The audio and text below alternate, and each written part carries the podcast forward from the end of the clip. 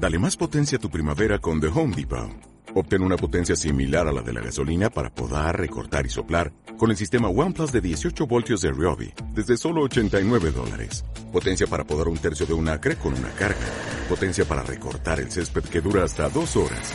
Y fuerza de soplado de 110 millas por hora. Todo con una batería intercambiable. Llévate el sistema inalámbrico OnePlus de 18 voltios de Ryobi. Solo en The Home Depot. Haces más. Logras más. Hoy, como digo, el pleno del 21 de, hoy día 21 de febrero y el primer punto del orden del día, la aprobación del acta de la última sesión, la sesión del, ordinaria del 31 de enero.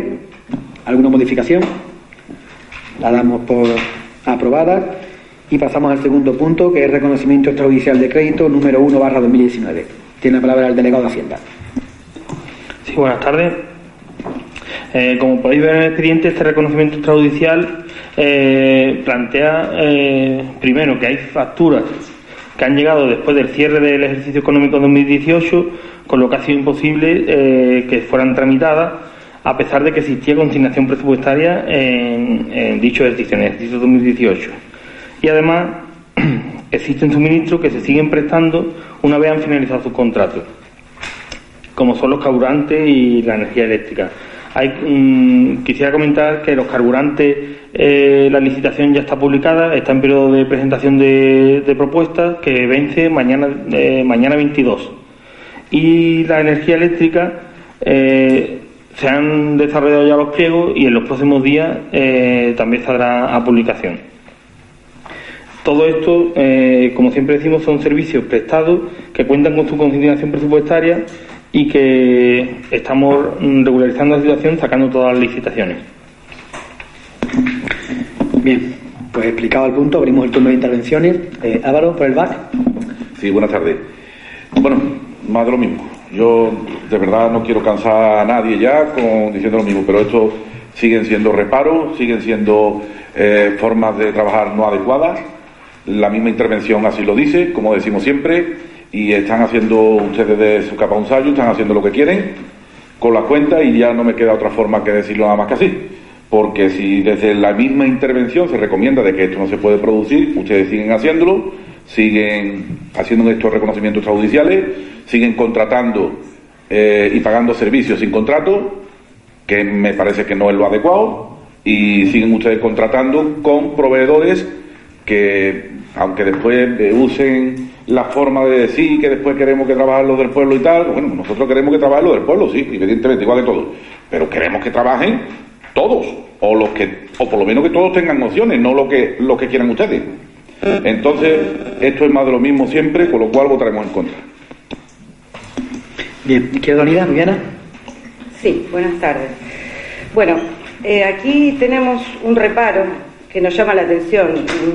Quiero decir, queremos decir, hay muchas facturas que podemos entender que puedan estar aquí y, que puedan tener que aprobarse. Aquí hay un importe eh, por 51.722,81, pero sobre todo la razón por la cual vamos a votar en contra es que la tercera vez por lo menos que se trae por parte de la, de la intervención eh, un reparo que señala a la empresa Aldroenergía como proveedor que ha finalizado su contrato y no se ha licitado la cobertura del suministro. Esto es ya inadmisible, pues hablamos de 36.059,61. Quiero decir, de, esto, de este dinero, vean ustedes que más de 36.000 euros, que no es poco, y aunque lo fuera, no vamos a ser cómplices de esta situación. Vamos a, votar en contra para empezar y ya luego veremos los cauces con, que consideramos pertinentes, porque mirad, aquí lo tenemos, porque era algo que tenemos exactamente en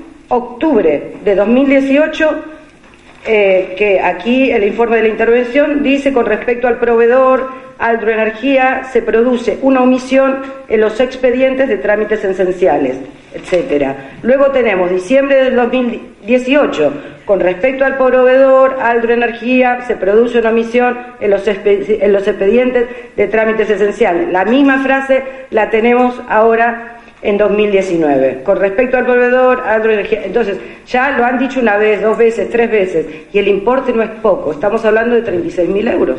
Por lo tanto, quisiéramos saber qué es lo que pasa, que, bueno, no tenemos aquí el interventor esta tarde, pero que ya lo viene diciendo hace tres meses, tres veces. Nos gustaría saber qué es lo que pasa, que no se pueden hacer las cosas y no se toma en cuenta el informe de la intervención. Bien, pues responde de nuevo el concejal de Hacienda. Abel. Sí. Eh, la, la, intención de la, de la corporación es que trabajen todos, no es que trabajen algunos es que trabajen todos y así se puede ver eh, en la facturación y en los terceros del ayuntamiento, que si quiere eh, se lo facilitaré. Pero que mm, el problema con, con, la energía eléctrica es que eh, cuando venció el contrato vimos distintas opciones. Una era directamente fuimos a sacarlo, pero había un problema con los de menos de 10 kilovatios, que se tuvo que informar a Secretaría y ya informó de que se tenían que sacar y, la otra opción que vimos es directamente mm, acudir al negociado de contratación que tiene la FEN. Pero vimos que los precios que Aldro nos ofrece ahora mismo son menores que lo que ofrece la FEN. Por eso hemos desarrollado nuestro pliego y como he dicho en mi primera intervención, los pliegos están, ya, realizados y van a salir a y van a publicarse y se presentarán las ofertas y regularizaremos esta situación con las facturas de la energía eléctrica con lo cual sí se atiende a, lo que indica la intervención. Lo que pasa es que los procesos de licitación tienen unos plazos, tienen unos plazos de, hacer los pliegos, de, publicarse, de presentar la oferta y después la adjudicación. Porque eh, este contrato que hoy traemos aquí a, a este pleno se solicitó a Secretaría Mm, ya hace varios meses, pero eso, que es un contrato que se está trabajando. Y ya digo que los pliegos están desarrollados.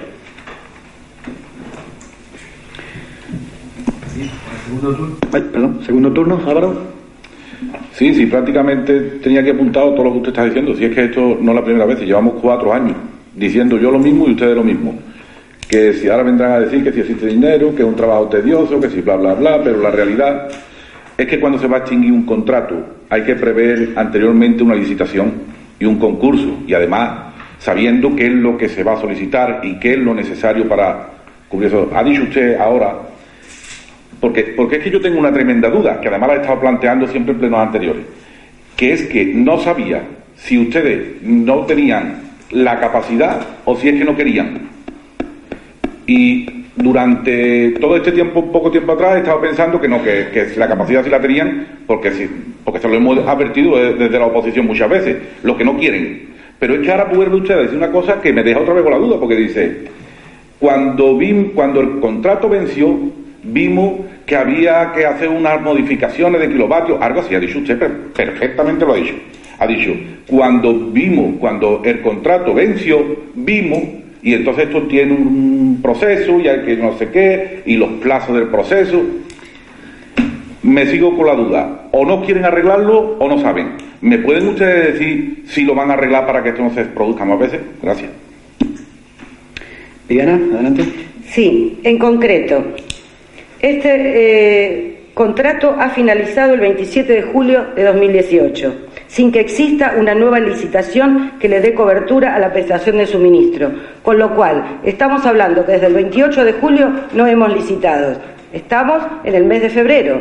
Quiero decir, si teníamos que licitar, licitemos cuando tenemos que licitar. Esto es antes, porque hasta ahora estamos desde julio sin la licitación correspondiente. Ahora la tendremos, perfecto, pero vamos siete u ocho meses tarde, ¿verdad? Pues cerramos el punto. Eh, Abel. Sí, como indicaba antes, eh, antes de la fecha de vencimiento, eh, el concejal delegado que lleva dijo, bueno, empezó el procedimiento, que nuestro procedimiento indica es que sin cuál expediente y se hace una providencia de que se tiene que renovar ese contrato y todo eso está hecho. Lo que, lo que indicaba es que la, cuando se inicia un procedimiento de, licitación, la, Secretaría tiene que indicar cuál es el mejor procedimiento. Nosotros hasta ahora nunca habíamos sacado lo de 10 kilovatios, porque los, de 10 kilovatios están por el mercado regulado y el mismo Estado, por una ley, fija el precio. Por eso nosotros no lo sacábamos. Y veíamos conveniente de volver a no sacarlo, porque ya tuvimos una vez problemas eh, que no, no, no nos lo podían suministrar. Eh, la secretaria opinó otra cosa y eso ha sido eh, en lo que se ha basado su informe y por lo que se ha retrasado un poco. Después la otra opción que he dicho es que eh, veíamos más rápido acudir a lo mejor a, la central de contratación de la FEN, que también a nosotros está en la FEN y en la FAN podemos acudir a la central de contratación de estos organismos, pero los precios eran peores.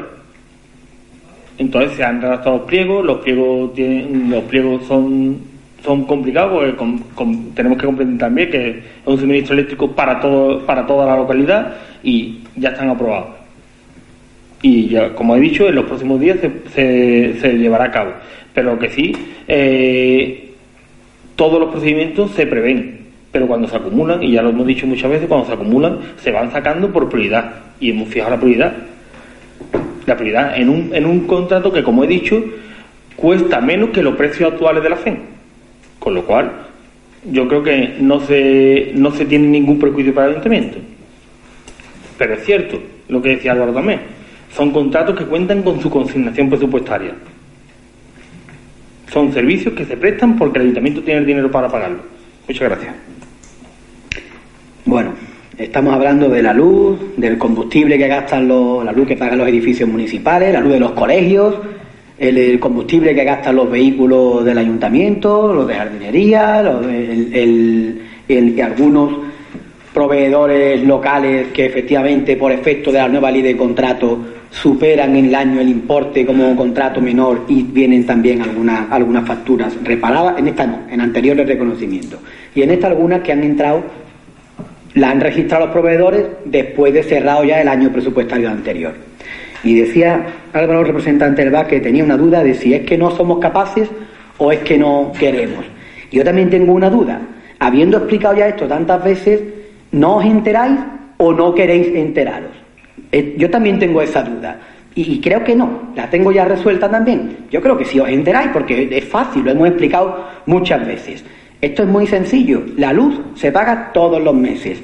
Hay una ley de contratos que todavía a día de hoy genera muchísimas dudas en todos los ayuntamientos de España todas las secretarías de todos los ayuntamientos, todas las intervenciones de todos los ayuntamientos, todos los departamentos de contratación de todos los ayuntamientos, un mismo tipo de contrato, te puedes encontrar que cada ayuntamiento lo hace de una manera distinta. Y hay muchas dudas. Y desde que termina el contrato de suministro de gasoil, nosotros le hacemos, hacemos lo que tenemos que hacer. Se le pasa al departamento de contratación la providencia diciéndole inicie el procedimiento de contratación de este suministro.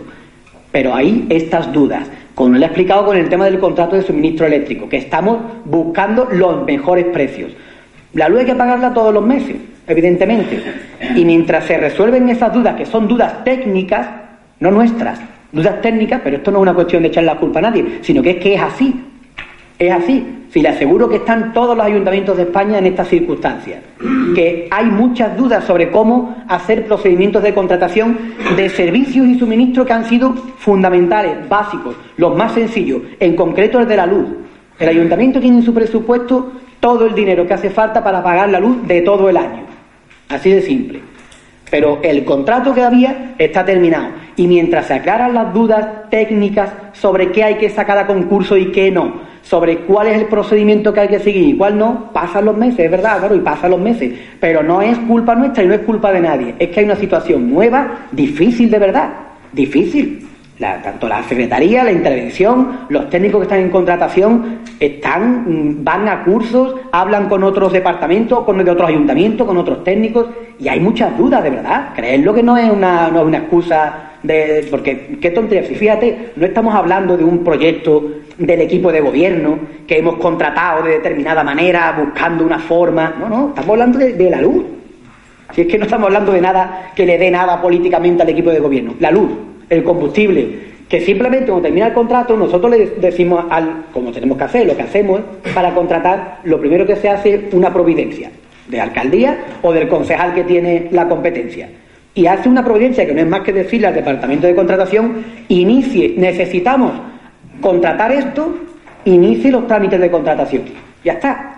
Pero es que para iniciar los trámites de contratación de la luz hemos pasado meses, pero porque había dudas técnicas de verdad, pero no dudas porque los técnicos no sepan o no quieran, sino que de verdad, de verdad la ley nueva nos ha puesto en, muchas situaciones eh, que incluso hemos hecho pliegos de una manera y cuando lo hemos tenido hecho mm, hemos cambiado la forma a propuesta de los técnicos porque han dicho no, de esta otra forma, porque mm, en un curso hemos visto que es así, porque en tal ayuntamiento nos han dicho que es mejor así, y de verdad que estamos en esa, ¿eh? O, o tú crees de verdad, Álvaro, que mm, mes tras mes nosotros queremos, queremos traer las facturas de la luz aquí al pleno, pero qué tontería para que nos digáis todo esto.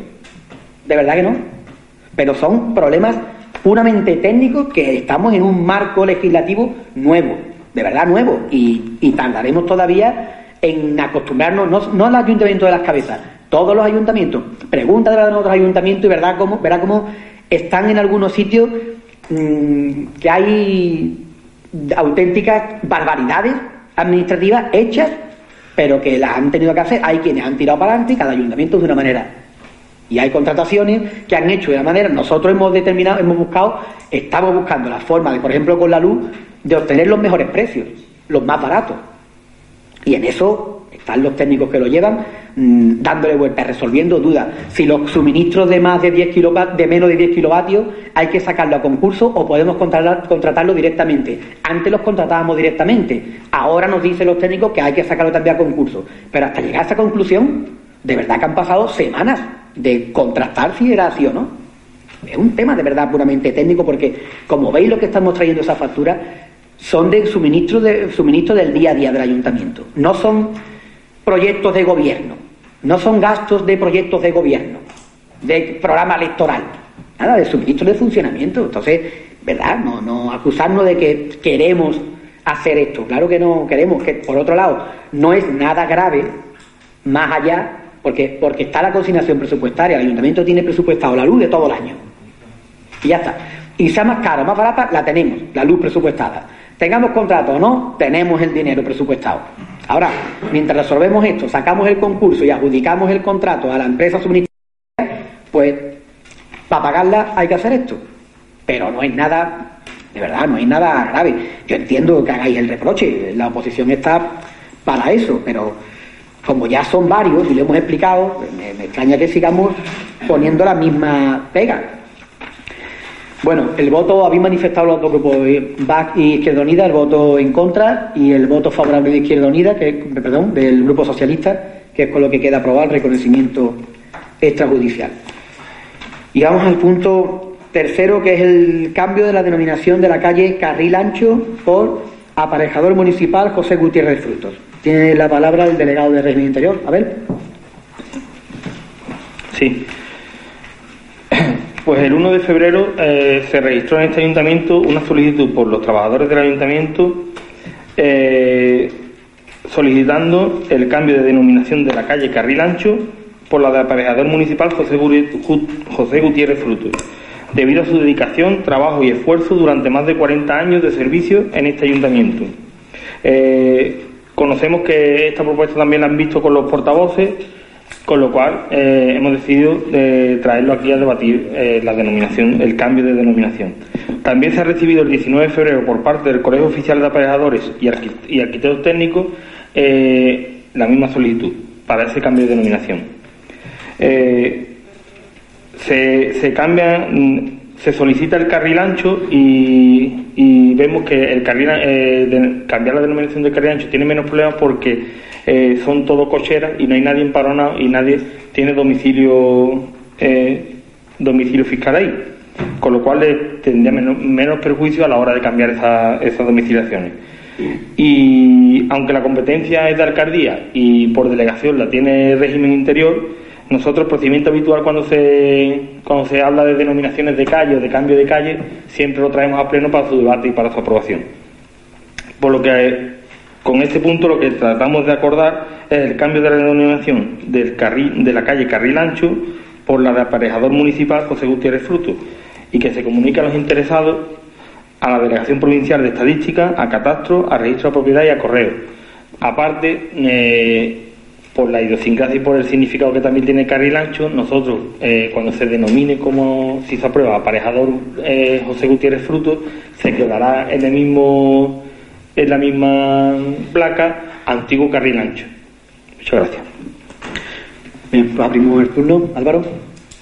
Mm, sí, yo poco que añadir. Eh, nos parece bien que se haga este reconocimiento a un servidor público que, que durante tantos años ha prestado aquí un servicio y, bueno, estamos a favor de eso porque no hay otra. Muy bien. Izquierda Unida, Viviana. Sí, aquí voy a pedir disculpas al Pleno porque se nos van a cruzar el punto 3 con el punto 4.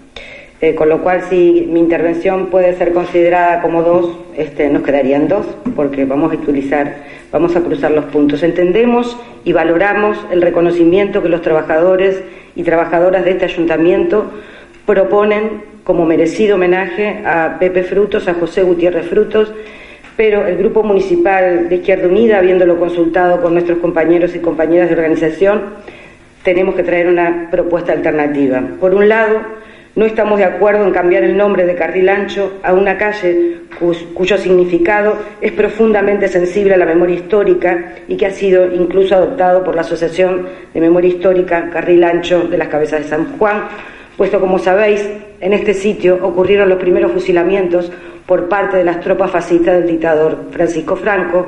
No queremos que su nombre se borre de la historia, ni siquiera como ex calle Carril Ancho.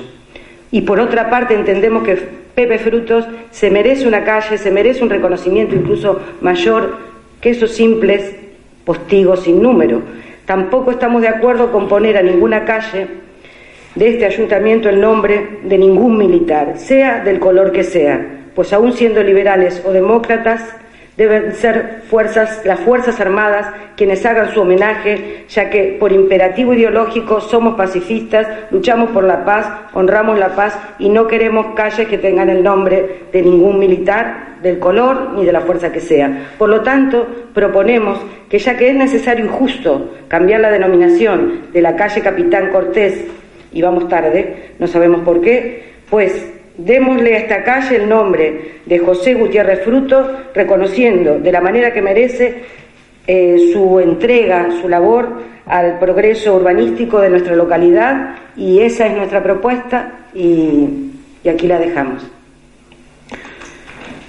Muy bien, bueno, yo no sé, ha intervenido Izquierda Unida también sobre el siguiente punto, digo porque puede que quienes nos estén escuchando se, se despisten. A ver, estamos hablando del cambio de denominación. Si te parece, terminamos, hablamos sobre este en concreto y luego hablamos, exponemos el otro, el siguiente punto, que es otra denominación de, otra renominación de calle, aunque con una motivación distinta.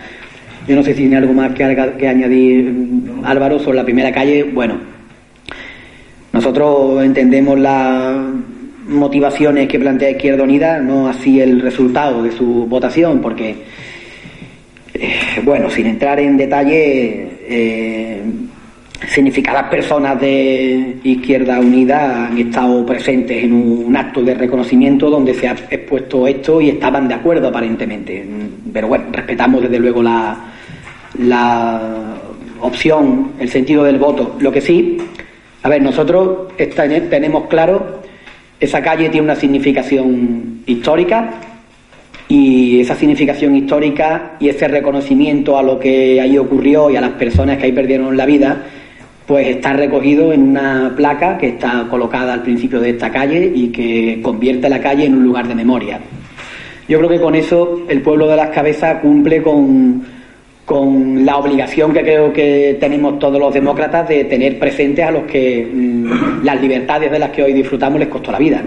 Con lo cual, Creo que no hay ningún desprecio ni conculca los derechos de nadie ni va contra la memoria histórica en las cabezas, la memoria democrática, el que hagamos esta denominación de calle, esta renominación, puesto que ese hecho está recogido por esa placa en los actos institucionales que así lo, lo determinaron eh, la calle va a seguir manteniendo cuando la rotulemos, seguirá teniendo la inscripción de carril ancho acompañada para que se mantenga precisamente ese pozo de, memoria.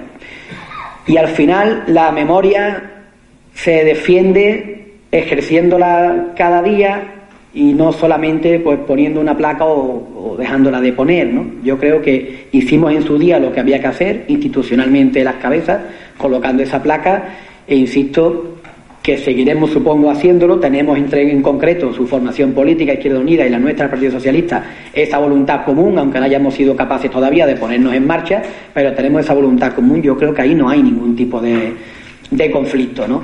Y esta es la petición que han hecho los trabajadores del, del ayuntamiento que nosotros queremos respetar porque, entre otras cosas, creemos que no genera ningún perjuicio a nadie tampoco. No hay otros vecinos que, que se vean perjudicados, no hay ningún conflicto con nadie más. Si todos damos por hecho que este funcionario en concreto, que ha pasado a su etapa de jubilación recientemente, merece este reconocimiento y así lo proponen los trabajadores, a nosotros, al Grupo Socialista al menos, nos parece oportuno apoyarlo en los mismos términos que ellos lo piden y en la misma calle que lo piden porque creemos que no perjudica a nadie ni, ni a nada.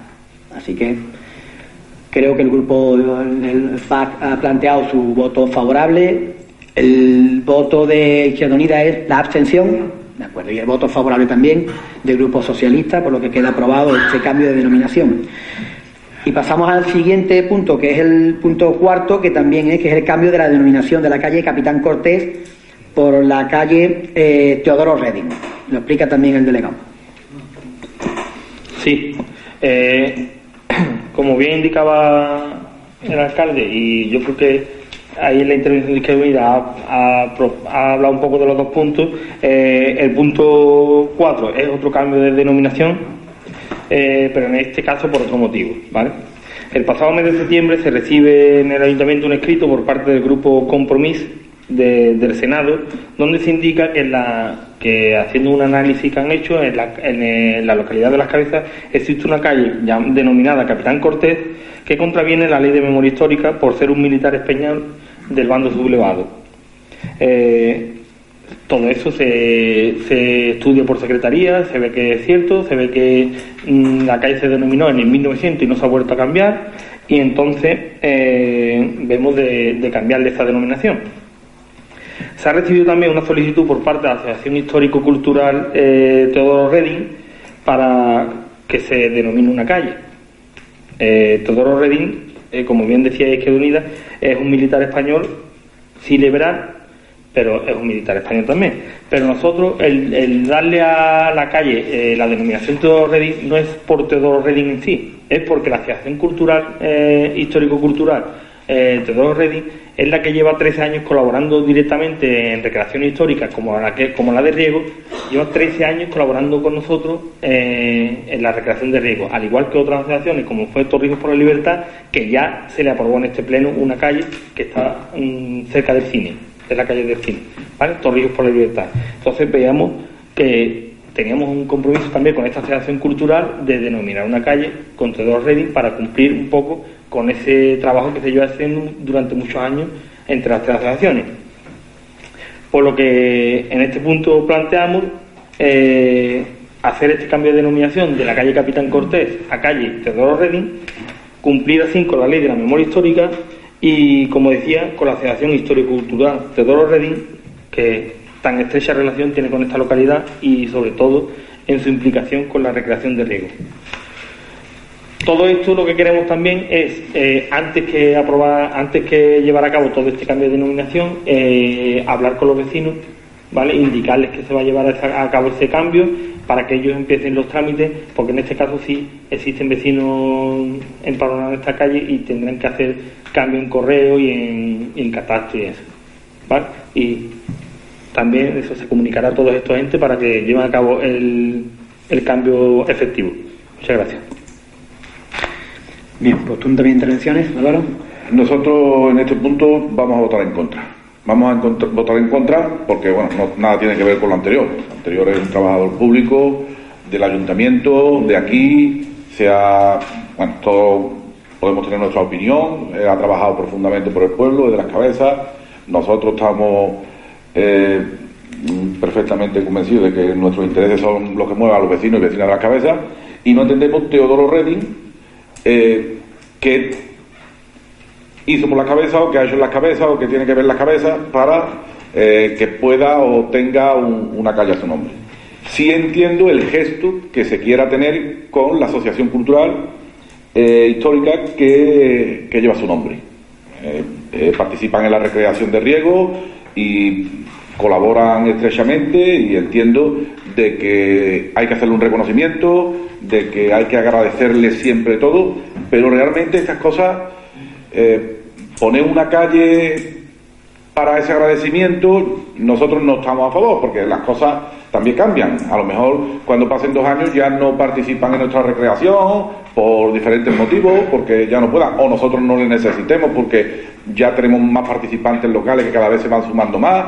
En fin, que creemos que hay base suficiente para, eh, mm, eh, para no darle el nombre a, una figura, por decirlo de alguna forma, entre comillas, que no tuvo una relación estrecha para y con los intereses de, de nuestros vecinos y vecinas en nuestra opinión y, creo y me reitero que reconocimiento y agradecimiento a esta asociación sí, pero creo que eh, de otra forma en su día trajimos una moción eh, en la que solicitábamos también que nada tiene que ver con esto y se nos dio una explicación eh, que no tal porque eran unos cursos que, que nos estaban siempre perennes, que podrían y más o menos me refiero a lo mismo. A lo mejor esta asociación a la que se les quiere hacer reconocimiento de esta forma, mañana no está, o no sé que no considero que haya bases suficientes para que eh, Teodoro Reding tenga una calle en las cabezas y anteponemos eh, que pueda haber otra forma de nombrarla y, que sean con relación más estrecha y directa con los vecinos y vecinas de las cabezas.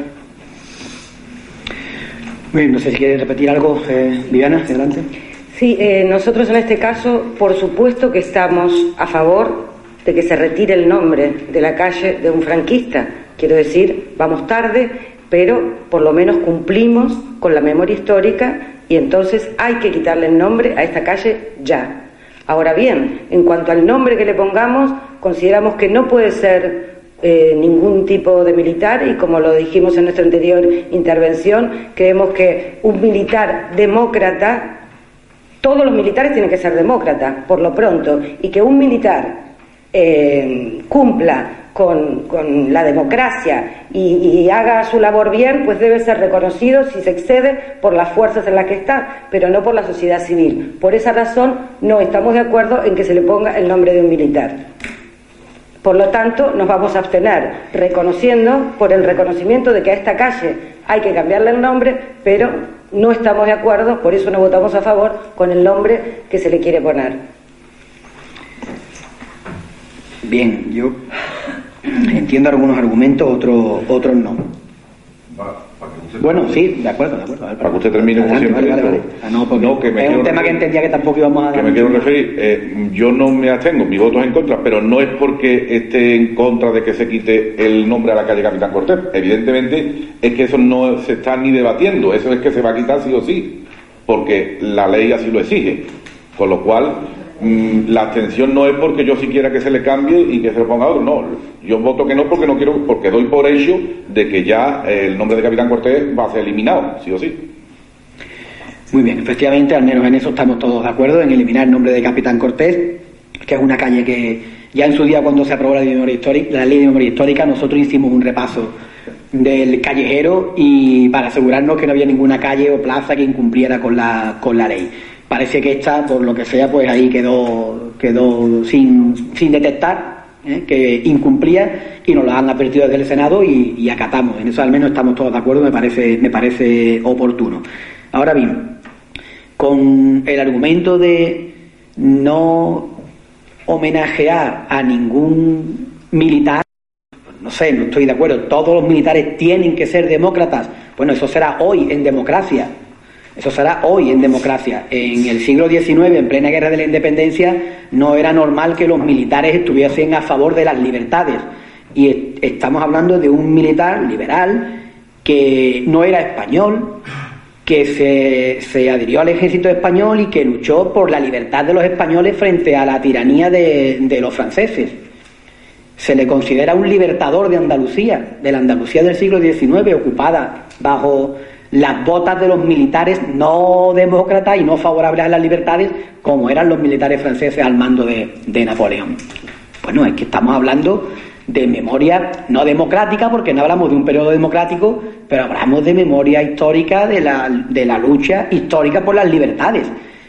Negarle de verdad a un militar que precisamente además en un tiempo en el que no era normal que los militares estuviesen, que tuvieran conciencia política, y además conciencia política a favor de las libertades, como son los militares liberales del siglo XIX, de principio del siglo XIX. negarles el valor de esa, de esa postura me parece precisamente un contrasentido con lo que propugna la ley de memoria histórica. Bueno, por el hecho de ser militar, no creo que alguien eh, esté obligado a ser demócrata.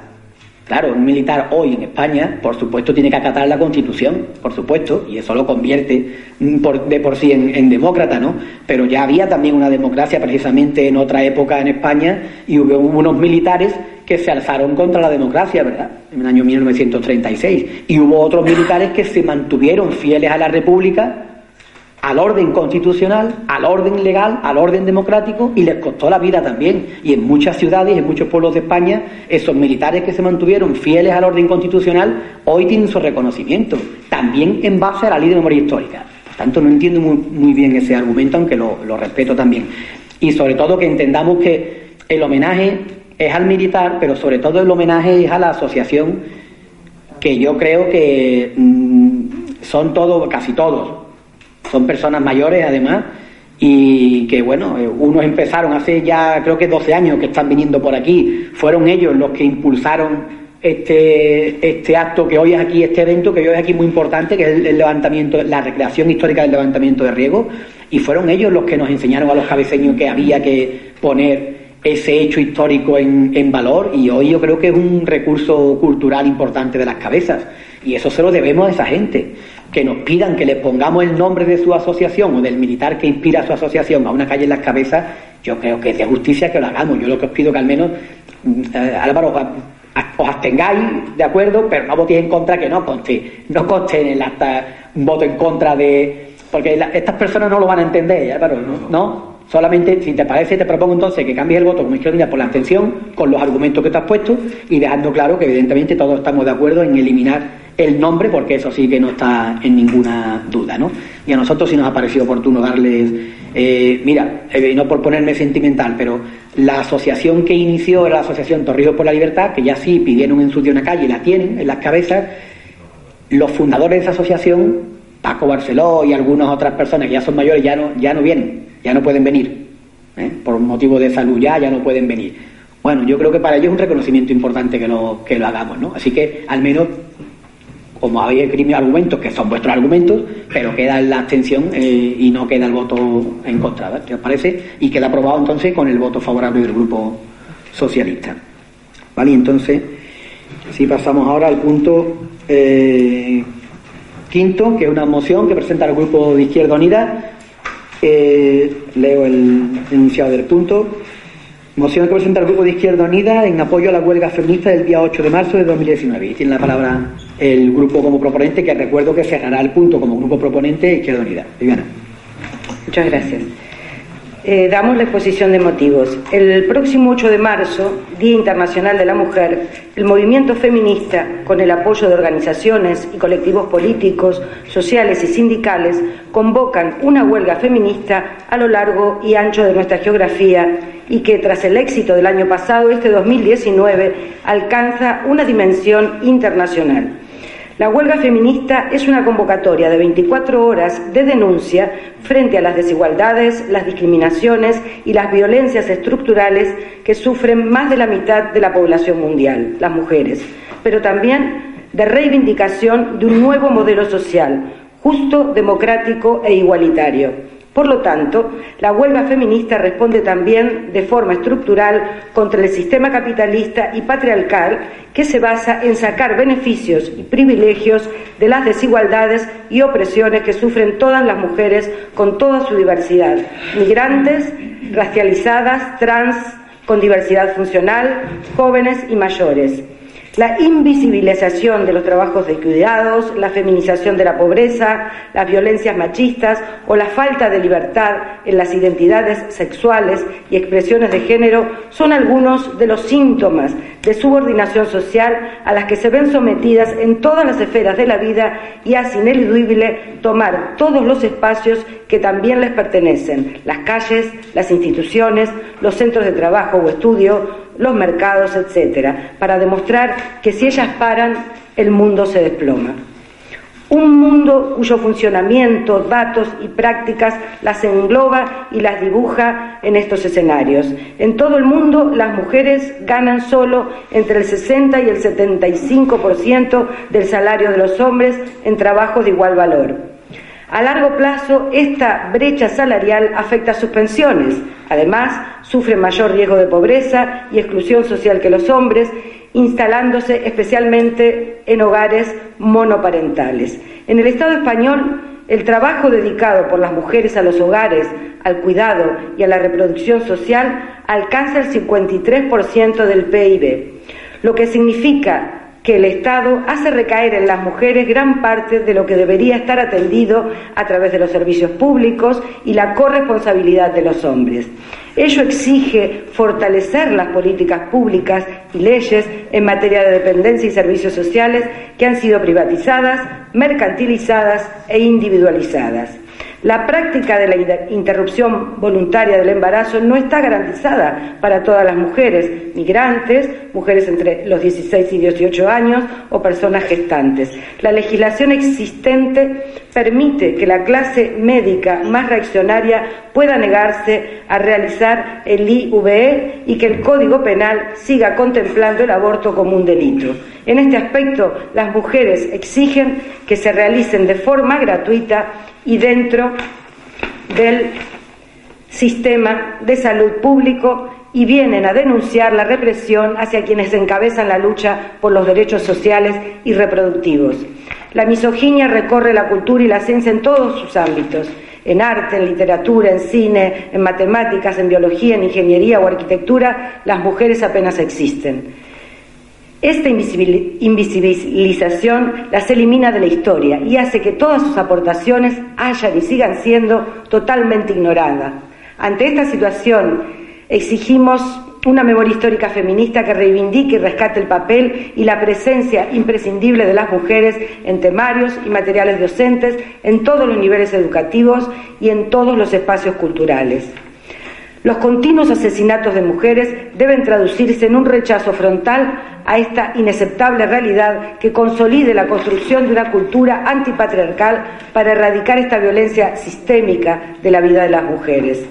La notoria expansión que está adquiriendo el debate y la demanda de los vientres úteros de alquiler, no lo olvidemos, de mujeres pobres que son quienes se ven obligadas a esta forma de explotación capitalista y patriarcal es un nicho de mercado que mercantiliza sus cuerpos. Las miles y miles de mujeres y niñas traficadas para el consumo sexual de los hombres y su irrefutable conexión con la industria del sexo y la prostitución hace imprescindible la puesta en marcha de políticas públicas y protocolos globales contra la trata que implementen el protocolo de Palermo para que las mujeres víctimas de trata y, situación, y en situación de prostitución tengan alternativas formativas y laborales, asistencia social y mecanismos de asilo y protección reales.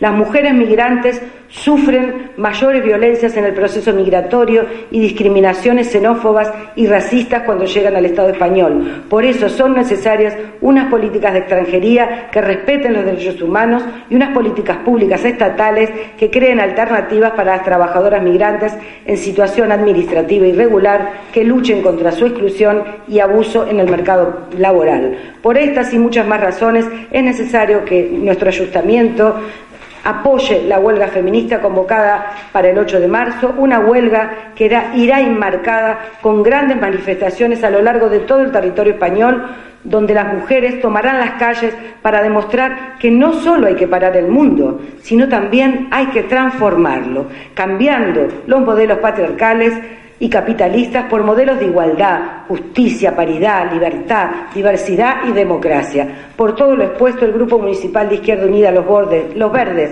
convocatoria por Andalucía, presenta para su aprobación, si procede, eh, los siguientes acuerdos. Primero, apoyar la huelga general de las mujeres, facilitando su desarrollo en esta corporación.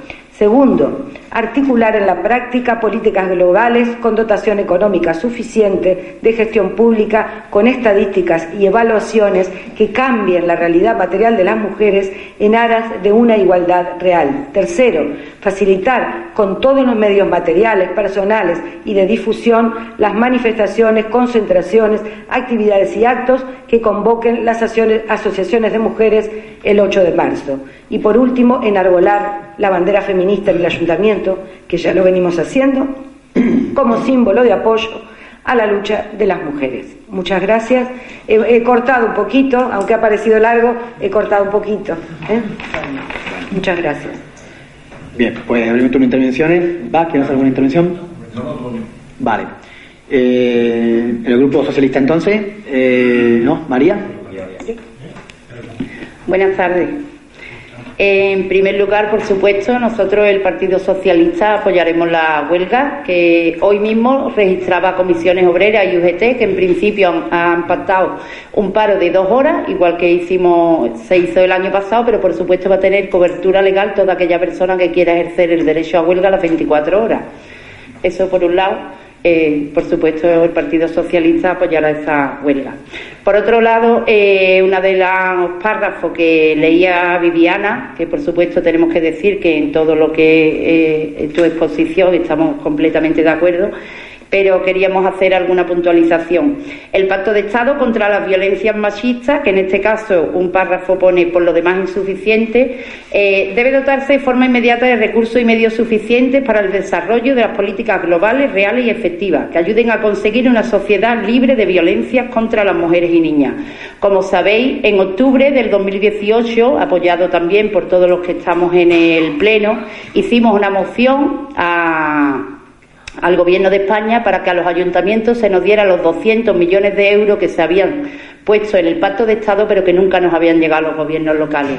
Eh, nosotros, exactamente el 15 de enero, hemos recibido ya la dotación económica gracias a un gobierno socialista que tenemos actualmente que ha decidido dotar a los ayuntamientos de lo que en un momento se aprobó en el Pacto de Estado. Las cabezas, por las políticas de igualdad que llevamos a cabo en estos años que estamos gobernando, hemos conseguido incluso el triple que algunos pueblos de, la provincia de Sevilla, que es con lo que normalmente nos comparamos. A las cabezas le pertenece 19.739 euros que serán íntegramente dedicados a políticas de igualdad y contra la violencia de género y todo eh, lo que vayamos a hacer, por supuesto, lo vamos a ver en el Consejo Local de Igualdad, que por supuesto los partidos políticos estáis siempre invitados, por un motivo u otro, algunas ocasiones no habéis podido venir, pero por supuesto estáis invitados.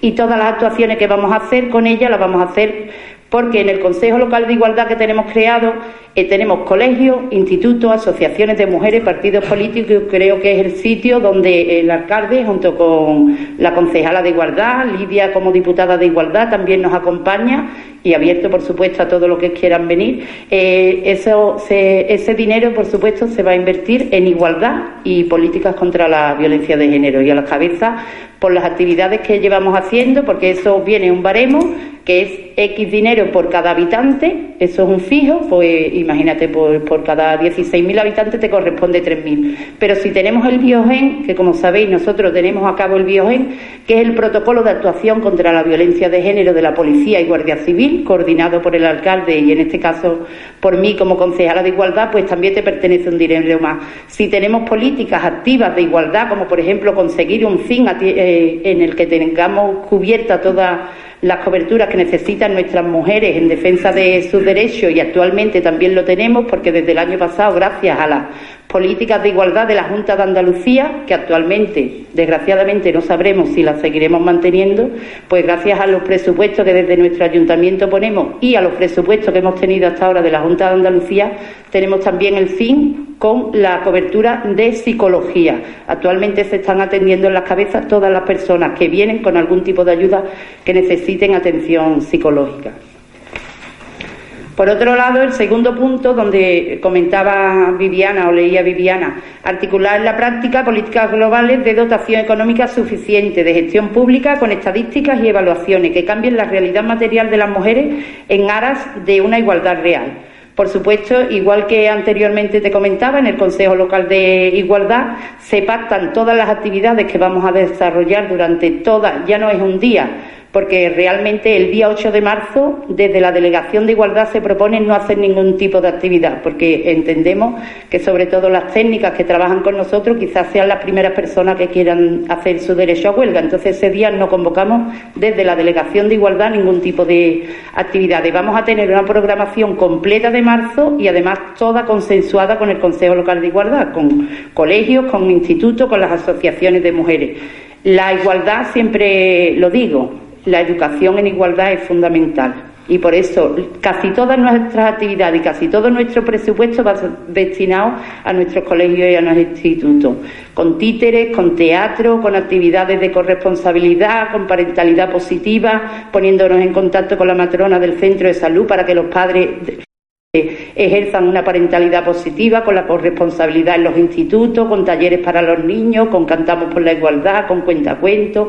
Sabéis que las actividades cada vez son más amplias y ya no, celebramos un día o no conmemoramos un día, hacemos un programa completo. Casi todo el mes de marzo vamos a tener. Una de las jornadas más importantes que vamos a volver a llevar a cabo el compañero Alberto de Deporte y yo es poner en valor de nuevo la mujer en el deporte y tendremos la segunda jornada de Mujer y Deporte que como sabéis también todos los partidos estuvisteis invitados el año pasado, los que pudisteis disfrutar de ella. Sabéis que nuestros niños y niñas pusimos en valor la mujer y deporte cabeceño y este año probablemente podáis disfrutar ustedes y el público de las cabezas también de la jornada de mujer y deporte.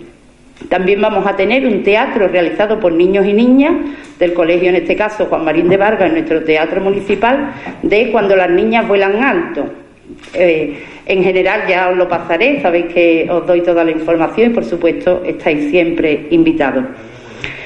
Por otro lado, cuando se destaca que enarbolemos la bandera feminista en nuestro ayuntamiento, en concreto nosotros, una de las actividades que hemos hecho en el Consejo Local de Igualdad es hacer que los niños y las niñas de todos los centros educativos elaboren la bandera, hagan una pancarta y en aras, que también, por supuesto, eh, llevan su premio, porque siempre se les regala a los niños y las niñas que participan un premio, por supuesto, para material educativo, que para una librería. Pero esa es la bandera que vamos a colocar, la que han ganado estos niños y niñas, ¿vale? En definitiva, estamos de acuerdo, pero queríamos puntualizar estas cosas. Gracias. Vale, gracias María. Pues, Viviana, adelante. Sí, eh, pues muchas gracias. Sí, es importante destacar que a lo largo de estos cuatro años que ya van finalizando, hemos visto cómo se ha crecido, ¿eh? sobre todo en materia de educación. Siempre hemos tenido un contacto estrecho con María, incluso también cuando desgraciadamente hemos tenido casos de violencia de género. Eh, la respuesta ha sido inmediata y solidaria, con lo cual Esperamos que esto siga creciendo y que alguna vez no tengamos, no tengamos que hacer ninguna huelga feminista porque la igualdad sea un hecho real. Muchas gracias. Muy bien. Eh, Álvaro, ¿nos has expresado el sentido del voto? Eh, perdón. Sí, sí, no. Bueno, ¿Favorable? Eh, favorable, por supuesto. Vale, vale, bien, no. Eh, no, prácticamente es que Viviana y María han dicho todo lo mismo que yo. Vale, estupendo, nada. No, no, a decir que, bueno, es favorable por supuesto y, y agradecer que, que se muestren tan dispuestos y que hagan tantas cosas como se están haciendo. Muy bien, pues queda entonces aprobada la moción que presenta Izquierda Unida por unanimidad y que, bueno, una moción en, en apoyo a la huelga del 8 de marzo, pero es un auténtico manifiesto de todas las de todas las reivindicaciones feministas, ¿no? que son reivindicaciones por la igualdad. ¿eh? aunque parezca una obviedad, pero conviene recordarlo. Bueno, pues bueno que quede aprobada esta moción por unanimidad. Y pasamos entonces al punto sexto, que es dar cuenta de los acuerdos de la Junta de Gobierno, de los órganos unipersonales. Está en la relación. Si no hay, pues entonces pasamos a ruegos y preguntas. Eh, Álvaro, adelante. Bueno, eh, son ya dos los plenos es lo que le estoy solicitando al señor alcalde que nos informe sobre el motivo eh, por el que él y algunos de sus concejales están siendo investigados por la justicia, sin obtener respuesta. Bueno, sí, en el pleno de noviembre eh, se limitó a citar a George Washington diciendo que ante las calumnias silencio. Además dijo que había muchas ganas de que perdiera ese sillón y no sabía cómo, incluso a micrófono cerrado, eh, dijo una vez levantada la sesión que a mí me vas a coger con las canas que tengo, entre comillas, ¿no? Porque fue literal. Pues a lo anterior decir que en ningún momento me doy por aludido ni calumniamos, porque no es una calumnia decir eh, una información cierta, ni me gustaría que usted, o sea, además no estamos diciendo nada, estamos preguntándola, ni me gustaría que usted perdiera el sillón por motivo de esta índole, ya que eso significaría que los vecinos y vecinas serían eh, perjudicados. Y bueno, yo lo que sí tengo claro es que quiero que eh, también me dijo que, había tenido tiempo de preguntárselo en privado. Es que no es el fin. El fin es que yo quiero que usted le explique y se quite de la calle los rumores y las cosas. Eh, quiero que usted explique por qué está siendo investigado y en qué estado se encuentra ese requerimiento ¿no? judicial que, tiene. Y, de verdad se lo digo con toda sinceridad, por favor explíquelo porque se, porque seguramente eh, eh, eh, es mejor, o sea, y deseo y confío que esto va a quedar en nada, pero necesito que usted lo explique porque la gente lo está preguntando. eso es otro punto. En el pleno de, de julio de 2018 se presentaron los presupuestos de, de, 2018. Un poco tarde, como todos reconocimos en aquel momento, pero bueno. En ese momento ya advertimos que la deuda que soporta este ayuntamiento es de 7 a, a primero de enero de 2018, perdone, era de 7.680.116,10. Esta deuda hasta entonces eh, eh, se iba a reducir en amortización, en torno a unos cálculos que hicimos de un millón, ¿no? Pero sí que es verdad que se ha vuelto a, pedir financiamiento, financiación, y seguramente en torno a lo mismo que se ha amortizado, con lo cual seguramente estamos volviendo otra vez a la deuda de, de, de los 8 millones. Eh, me podrán decir ahora que no, que hay dos o tres, es que están aquí los datos, vamos, son los datos en los que eh, lógicamente hay que sumar que también es deuda los intereses reintegrables de, la Diputación, que eso es deuda también, que tenga exento de intereses o con, o con menos o más eh, existe esa deuda. Estamos especialmente preocupados porque, entre otras cosas, ya no es por la deuda que tenga el ayuntamiento, es que no sé en qué se está gastando dinero, porque es que ya cada vez estamos viendo más que, que no sabemos qué se está haciendo aquí. Porque realmente nos ponemos a pensar, ya somos muchas las voces que lo hacemos, ¿y qué se hace? El teatro fueron con fondos estatales de partidas presupuestarias que vienen del Estado. Eh, la piscina, eh, eh, igual. parques, plazas, jardines, también. Realmente ¿por qué no se aminora esa deuda? No vale decirme porque se hacen inversiones. Que bueno, ustedes dirán ahora lo que quieran, porque evidentemente, como tampoco tenemos ahora derecho a réplica y nada, pues ahora terminará el señor alcalde diciendo él la última palabra y aquí pues quedará lo que, lo que él diga al final.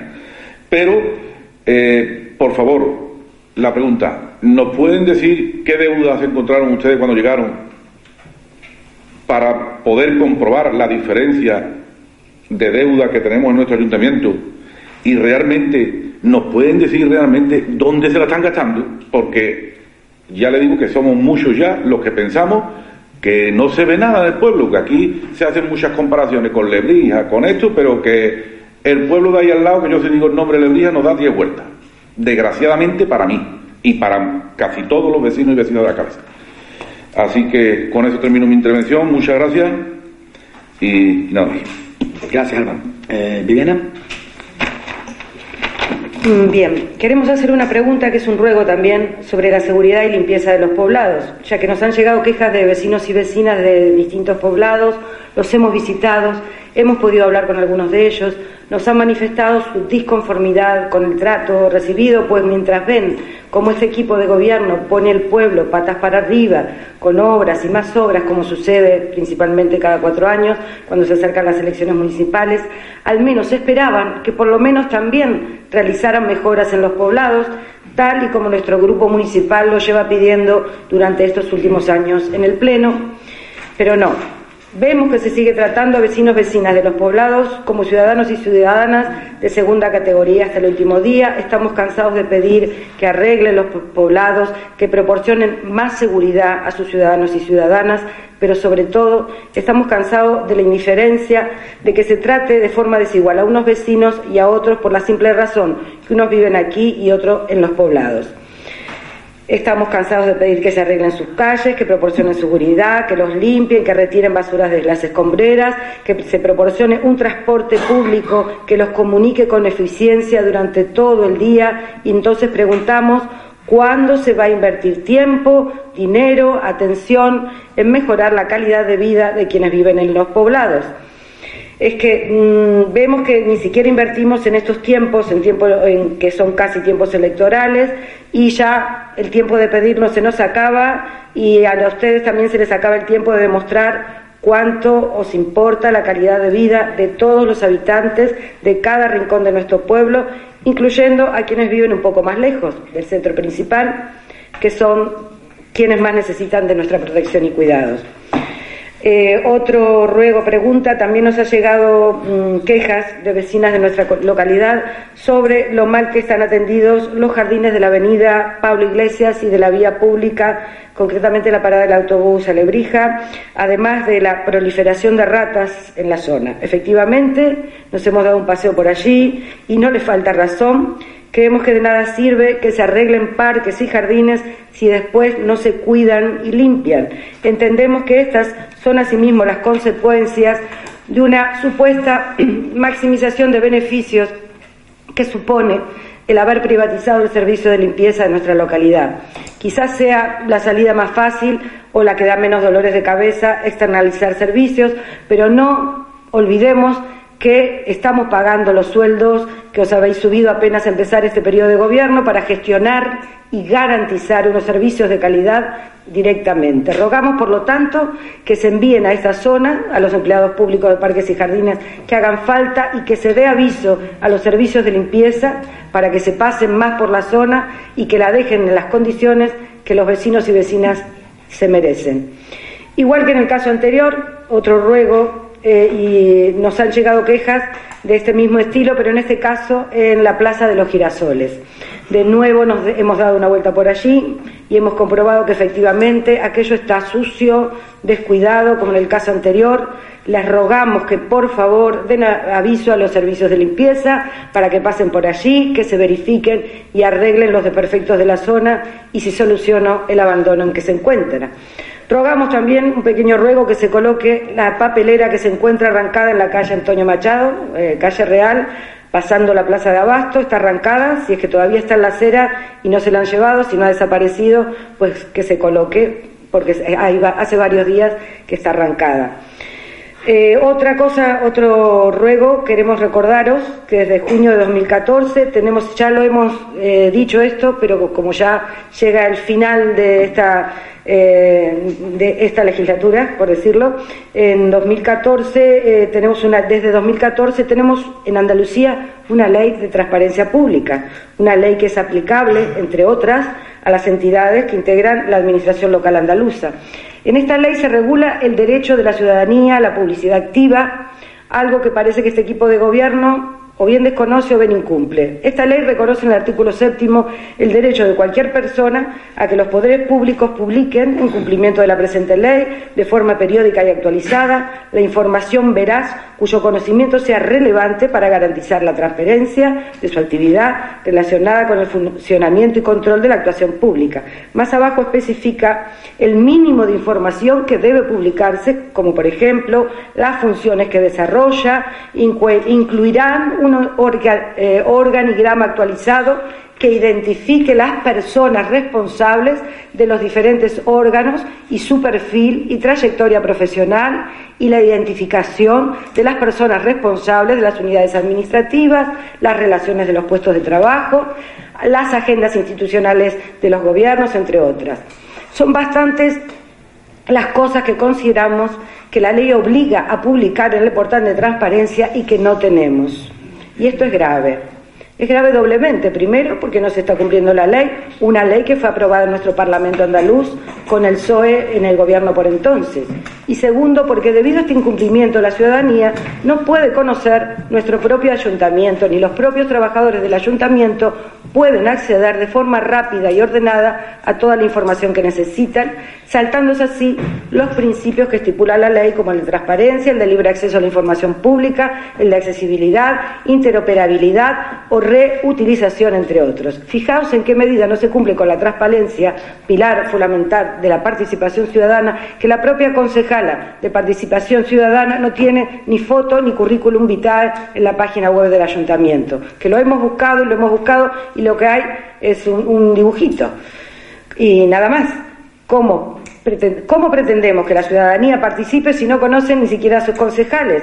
Y ya ni hablemos del presupuesto municipal, entre otras muchísimas cosas que estamos seguros que son de sumo interés de nuestra ciudadanía. Apenas encontramos una sede electrónica con información que deja mucho que desear, pues falta una cantidad enorme de información por publicar. Recordemos que desde la Diputación de Sevilla, IMPRO, pone a disposición de los ayuntamientos de la provincia un sistema para la creación del portal de transparencia y que estamos incumpliendo el plazo mínimo establecido por la, ley que dio el plazo de dos años desde su entrada en vigor, es decir, que vamos tres años tarde, 2014, 2016, estamos en 2019. En cuanto a nuestros ruegos y preguntas, dice en el acta que hoy hemos aprobado y en las anteriores, que cualquier persona tiene a su disposición en este portal de transparencia los ruegos y preguntas que efectuamos los distintos grupos municipales. A día de hoy todavía no se han publicado los del mes de enero, así que también vamos atrasados en el mismo sentido. Preguntamos, por lo tanto, ¿no creéis que la ciudadanía de nuestra eh, localidad tiene derecho a conocer todo lo que debe saber de nuestro ayuntamiento? más aún cuando hay una concejalía de participación ciudadana y cuando tenemos los medios para ello, hay apenas información y la que hay no tiene precisamente un fácil acceso. ¿Qué esperamos para cumplir con esta ley? Eh, queda poquito. Hay una zona en el pueblo, vamos a otra. Eh, hay una, esta era larga porque era muy técnica, lo siento mucho, ¿eh? lo siento mucho. Hay una zona en el, que la teníamos que explicar porque es muy técnica. Hay una zona del pueblo a la que no se le depure el agua, pero se le cobra este servicio. Esto ya lo hemos preguntado alguna vez. En su momento se nos dijo que se iba a resolver este problema con una obra. Nos consta que se ha hecho un proyecto, eso lo hemos visto, pero queremos saber cuándo lo vais a ejecutar y hasta cuándo le vamos a cobrar a los vecinos y vecinas de esta zona por un servicio que aún no tienen. Por último, queremos rogar que eh, la, página de Facebook de la Policía Local y en cumplimiento de la protección de datos se omita el mote de aquellas personas con incidencias, ya que si en un pueblo como el nuestro, que la mitad del pueblo conoce a la mitad del pueblo, además de señalar las iniciales, señalamos el mote de estas personas, es como marcarlas con una eh, esto es algo que se nos ha dicho, eh, lo hemos verificado, así que rogamos al concejal que lleve este tema que lo solucione. Muchas gracias. Un segundito. Bueno, empezamos con Álvaro. No hemos contado los ruegos y preguntas de, de Viviana que están, como sabéis, regulados por el reglamento de organización y funcionamiento de este pleno, pero bueno, no pasa nada tampoco. Si en otros plenos hay menos de los que permite el reglamento, pues en uno que haya más tampoco es ningún problema y nosotros los responsables del equipo de gobierno estamos obligados a dar respuesta ¿no? y a dar información en la medida en la que aquí en este momento se, se pueda a todas las demandas. Con respecto a lo que planteaba Álvaro al principio, a ver, eh, este alcalde no está siendo investigado por nada, ni tiene ninguna causa pendiente con la justicia, ni como a lo mejor a alguno, que lo le decía el otro día, le gustaría, ¿no? Eh, algunos, no digo usted, no digo usted, pero bueno, a lo mejor a algunos pues le gustaría, ¿no? Entonces, bueno, a ya le explicamos, no es una cuestión de los concejales ni del alcalde, bueno, a alguien se le ocurre decir que aquí hay obras que no se han hecho legalmente y ya está, y pone una denuncia anónima y el juzgado nos pide documentación y se le envía y el juzgado nos llama que les demos explicaciones no solamente a concejales y al alcalde, sino a muchos funcionarios del ayuntamiento. Bueno, por eso aquel día le dije que había que ser prudente porque al final las redes sociales hoy las carga el diablo y hay mucha gente muy aburrida, muy triste que no tiene otra cosa que hacer que a través de las redes sociales pues calumniar e intentar manchar la imagen de las personas. Y bueno, los políticos al fin y al cabo estamos, tenemos que tener la piel dura y estar expuestos a estas cosas, pero los funcionarios del ayuntamiento no tienen por qué estar expuestos a eso, ¿no? Y como es algo así, pues en aquel momento eso es lo que, lo que le contesté. Nada, la documentación que nos han pedido, las explicaciones que hemos dado han resultado suficientes y los dos asuntos de los que nos han preguntado pues están completamente y definitivamente archivados. Nada, no podía ser de otra manera porque de verdad que las cosas están razonablemente bien hechas. No digo que nos podamos equivocar en algún momento en algo, pero hacer algo delictivo y tal, pues no, no va con nosotros porque no, no iría con ninguno de ustedes tampoco. No estamos ninguno de los que estamos aquí para aquí para eso, ¿no? Entonces, bueno, superado. Me alegro que al menos haya quedado Álvaro lo de la, cita de George Washington, que es una buena cita que tenemos todos que tenerla presente. Y sobre lo que digamos en privado, hombre, no está feo, ¿no? No, no dije nada feo, ¿verdad? Solamente tú utilizas una expresión así, ya de tiene muchas canas. Bueno, vale, una expresión. Yo no voy a contar lo que usted diga en privado cuando hablamos de algunos temas en la comisión o lo que sea, porque eso está sería poco poco elegante. Así que ese asunto contestado. Y sobre la deuda, que este sí es un asunto importante y que merece la pena preguntar y dar explicaciones. Bueno, pues miraremos el dato. Yo no recuerdo la deuda que había en 2007, pero mm, le aseguro que estamos en mejores condiciones económicas y financieras que en 2007, cuando, cuando yo llegué a la alcaldía de las cabezas y este grupo de gobierno llega al ayuntamiento de las cabezas. Bastante mejor, en bastante mejores condiciones financieras de lo que estábamos entonces, en todos los parámetros, no solamente el endeudamiento, no solamente ese.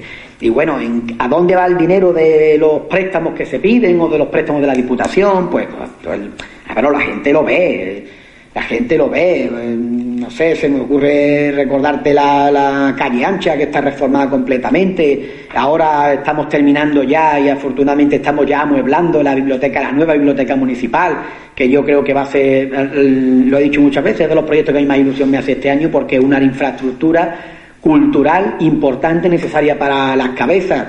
Eh, hay calles enteras que estaban que hacemos con PER y hay otras que no se pueden o no hacemos con PER y hay urgencias y la arreglamos también con endeudamiento, con préstamos, que mientras a los bancos se le pague los préstamos no hay ningún problema. Todos pedimos préstamos a los bancos para comprarnos una casa o hacer una obra o comprar un coche, ¿no? Lo importante es pagarle el préstamo, el préstamo al banco. Y además, si el banco te da, es porque sabe que lo devuelve, ¿verdad? Entonces, no hay ningún problema de verdad con el endeudamiento. Puedes criticar otras cosas, muchas cosas, pero que tenemos un endeudamiento, que eso sea un problema. No, este ayuntamiento no tiene un problema de endeudamiento. Es así de sencillo. No tiene un problema de, endeudamiento. ¿Y dónde va el dinero? Pues la misma Porto de Izquierda Unida, bien ahora en una de sus preguntas decía, hablando de los poblados, bueno, ahora vemos que el pueblo siempre está patas arriba arreglando calles, pues me agarro a eso.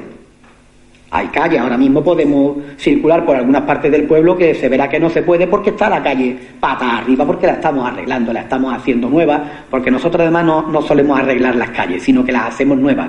Yo creo que eso es una diferencia importante y eso es una buena manera de emplear el, el dinero. No sé, hay un, no, no, te podría relacionar, si hago memoria, un buen número de obras y de, y de cosas que se han hecho con ese dinero que pregunta, ¿a dónde va?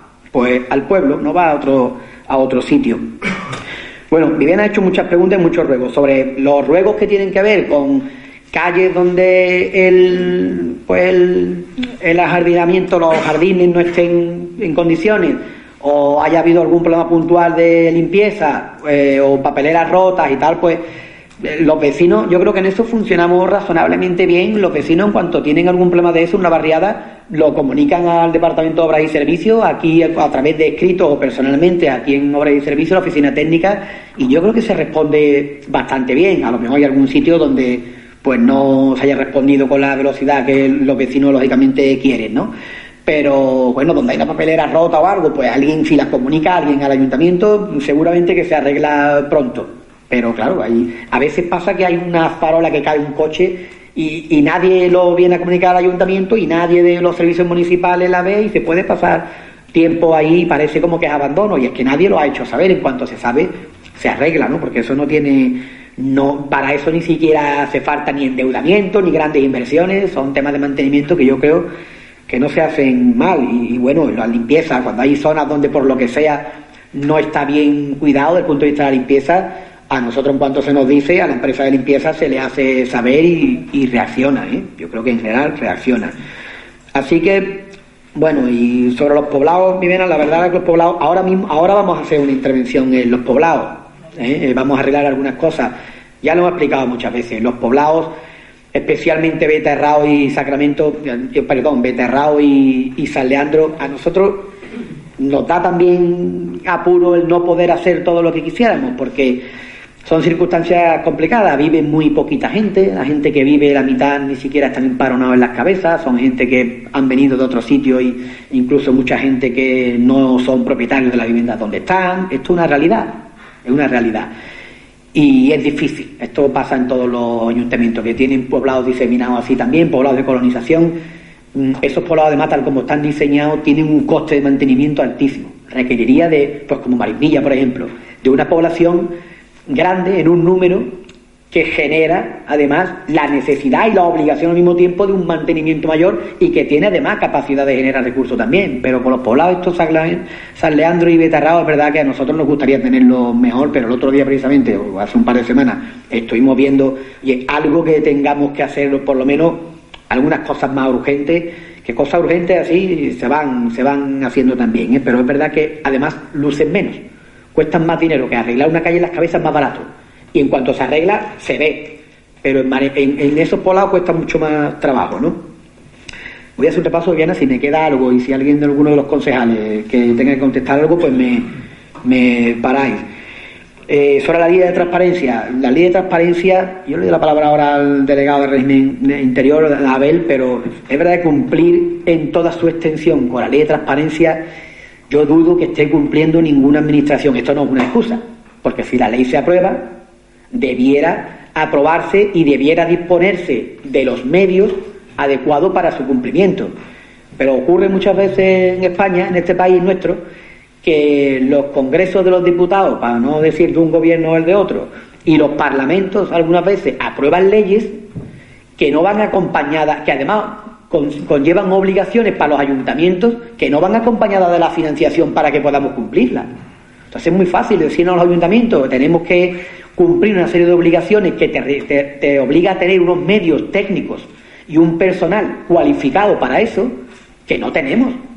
Ni tenemos ni las leyes actuales nos permiten tener ese personal porque no podemos aumentar las plantillas, porque es que, en fin, intentamos no obstante en esto desde la Secretaría se nos ha advertido algunas cosas, en concreto muchas veces, al menos en los asuntos fundamentales, lo que tiene que ver con la contratación pública, los procedimientos de licitación, cumplir con la ley en ese sentido. Pero en toda su extensión, seguro, usted puede señalar muchas cosas que no cumplimos, pero que no cumple la Junta de Andalucía, que no cumple las comunidades autónomas, que no cumple el Gobierno de España, que no cumple las diputaciones, y, y esas son administraciones con más medios que los ayuntamientos. ¿eh? Pero bueno, no sé si algo más de sobre este tema. Solo puntualizar porque me ha comentado que Impro prestaba esos servicios, nosotros estamos dentro de Impro, la sede electrónica que se ha puesto hace poco eh, en funcionamiento es de Impro y claro, pero Impro tiene 108 pueblos y un presupuesto que gestionar. Entonces, Impro va eh, faseando a los pueblos donde le incorpora todos los todos los productos que, eh, todos la sede y todo que te pide la ley de transparencia.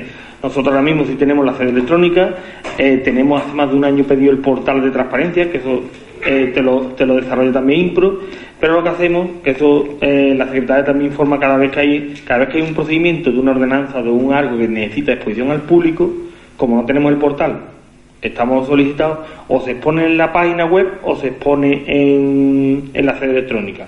Pero como decía, lo que lo primordial que es el perfil del contratante, eh, las ordenanzas y todo eso, eso sí se exponen y, eso al no tener portal, pero que estamos dentro de INPO y que eh, eh, se está desarrollando, se expone o en sede o en la página web.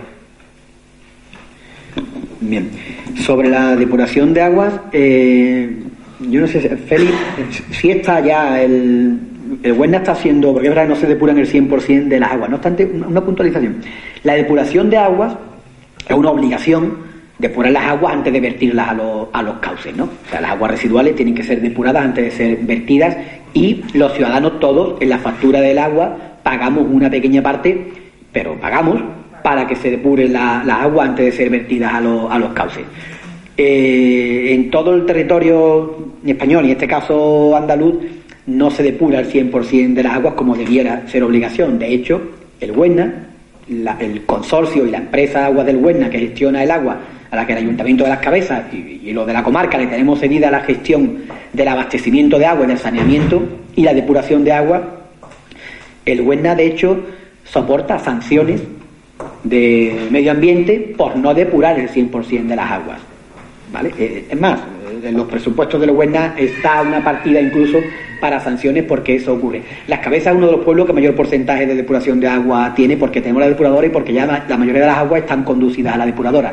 Queda una parte, un sector que está pendiente de un, de un colector, ¿no? de una reunificación de vertidos, que el proyecto, yo hace dos semanas estuvimos con el gerente del Huesna, el proyecto está, está hecho eh, inician ahora los trámites de expropiaciones porque tienen que hacer expropiaciones para, la conducción y se va a iniciar en este año.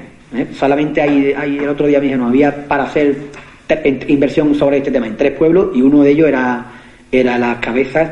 Eh, estuvieron viendo, Félix sostuvo con los técnicos también, distintas opciones porque el Huesna, bueno, quería hacer la inversión lógicamente menos costosa para ellos, pero al final al final del todo han recuperado el primer proyecto, que la primera opción que tenían, que era continuar por el ranchillo, el colector que allí hay, que se ve que está a final de, a mitad del parque del ranchillo, está ya a cielo abierto, el cauce, y es continuar con ese, con ese colector, ¿no? Yo creo que empiezan, estoy seguro, dentro de este, de este año, ¿no? Y que bueno, la depuración de agua es una obligación, pero no es un servicio al ciudadano. Lo digo porque, claro, yo pago una tasa por el agua, y pago el agua que consumo, pago unas tasas por los costes fijos de gestionar el agua y la depuración y, la, el, saneamiento y la depuración, pero por una cuestión de que todos los ciudadanos nos obligamos a través del pago a que el agua que generamos, las aguas residuales que generamos, vayan a los, a los cauces al final depuradas, ¿no? Y al menos no sean, no sean contaminantes. Pero no sé, Feliz, creo que le he dado respuesta, no sé si hay algo más. Vale. Pues y lo último, y ahora me dice si se me ha quedado algo, Viviana, eso la ley de protección de datos en el tema. Yo en ese asunto, que recuerdo cuál es, recuerdo cuál es, eh, bueno, las policías en general, cuando hacen comunicación pues de detenciones de un atracador por un robo, por una violencia de género, por cualquier otro hecho delictivo, efectivamente ponen las iniciales de las personas y suelen poner el alias, en lo que aquí le decimos el mote. Es verdad que en un pueblo eso puede ser más complicado. Eso te lo, te lo reconozco y de hecho en el último caso que ocurrió así yo lo comenté con el jefe de la policía para que quien se encarga de la difusión tuviese esa precaución a partir de ahora porque es verdad que con el alias en una ciudad pues el alias de un atracador bueno es el alias de ese atracador y se conoce a efectos de titulares de prensa ¿no? pero en un pueblo es verdad que incluso puede haber confusión y puede haber confusión porque al final el, puede haber gente de familia incluso distinta que tienen un mote muy parecido o el mismo, el mismo perdón y entonces al final acaba uno generando esa confusión no obstante bueno yo creo que es bueno que nos quedemos al menos con la parte positiva y creo que yo siempre le digo a quien gestiona esto en la policía que la comunicación que sea prudente pero que se haga comunicación de lo que se hace también, porque si no la gente tiene la sensación de que no, la policía no hace nada, no hace, y la policía de las cabezas además hace mucho, de verdad, hace mucho, y yo lo reconozco, y, ya veis que hemos tenido muchas veces nuestros conflictos laborales, ¿no? Pero hay que reconocer que hacen mucho los policías locales de las cabezas, porque yo sé en otros pueblos con policías locales con más dotación y con más efectivos y sus alcaldes y sus alcaldesas no, no, no, no, me, no cumplen, tienen la demanda de la ciudadanía. Y aquí, de verdad, hay un buen resultado del trabajo, que nunca es suficiente, porque, como siempre se dice, los malos acaban, siempre son malos, más y más ruidosos que, lo, que los buenos, ¿no? Y que lo que se hace contra ellos. Pero lo que plantea Izquierda Unida lo asumimos porque ya de hecho está trasladado hacia al jefe de la policía para que eso no vuelva a ocurrir. ¿Todo respondido entonces? Bueno, pues muchas gracias, levantamos la sesión.